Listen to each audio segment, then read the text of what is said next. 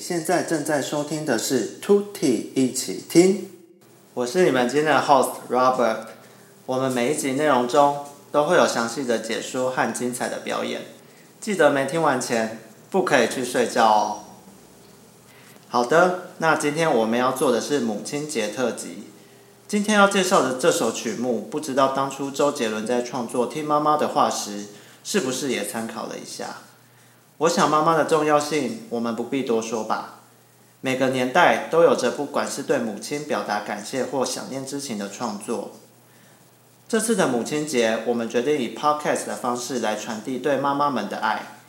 那你们今年庆祝母亲节的方式是什么呢？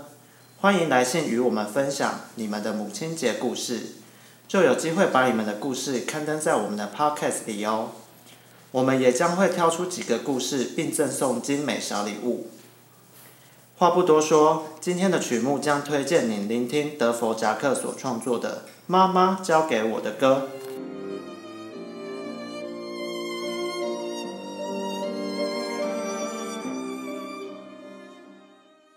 不知道大家有没有听过德弗札克这号人物呢？安东尼·德弗札克生于一八四一年。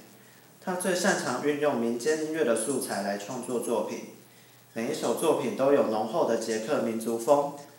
在捷克，除了有他这位非常有个性、走着自己民族音乐风的音乐家外，在他之前还有一位大前辈史麦塔纳。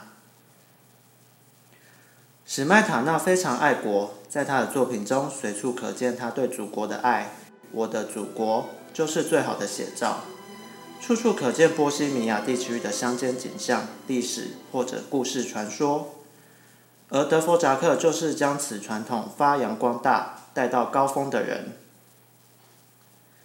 德弗札克是个挺固执的人，他虽然喜欢当时已经是音乐界主流的华格纳、布拉姆斯的音乐，但却不会被他们所影响，仍走自己的路。各行各业都很辛苦。而创作者和音乐家更是需要更多的承诺和自我信仰，才能不被他人所影响吧。唉，总觉得艺术家都很孤独呢。我们今天要介绍的这首曲目呢，是德弗札克在他一套曲目中吉普赛旋律里的第四首《妈妈教我的歌》。这套曲目创作于一八八零年。是该歌曲集中最著名和最受爱戴的歌曲之一。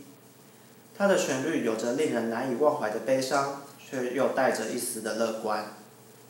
哦，对了，这首曲子有一个小故事想分享给大家。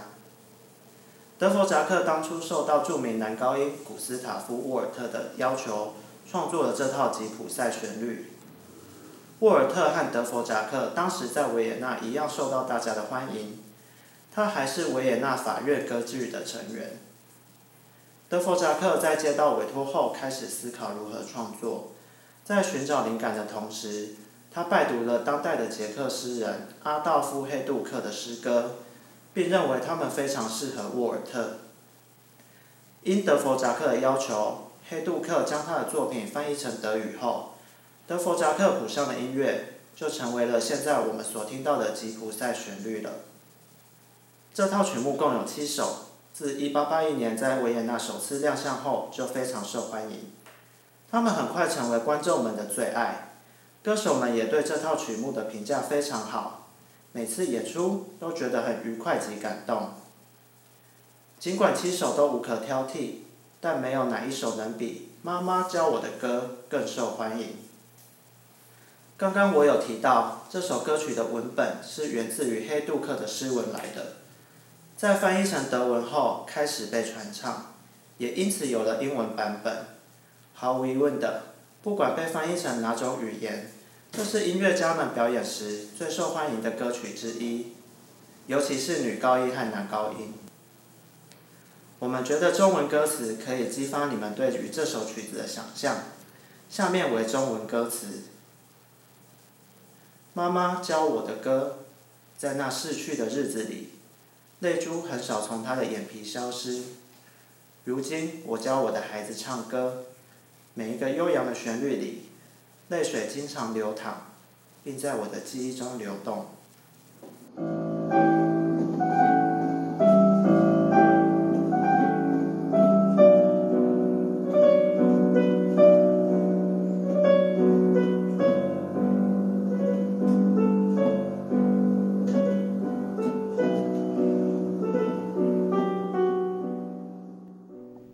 刚刚你所听到的是这首曲子的钢琴前奏。我们在 YouTube 上有上传钢琴与小提琴版本的演奏，希望借由这个机会，能把我们自己所诠释、感受到的版本分享给在这聆听的你。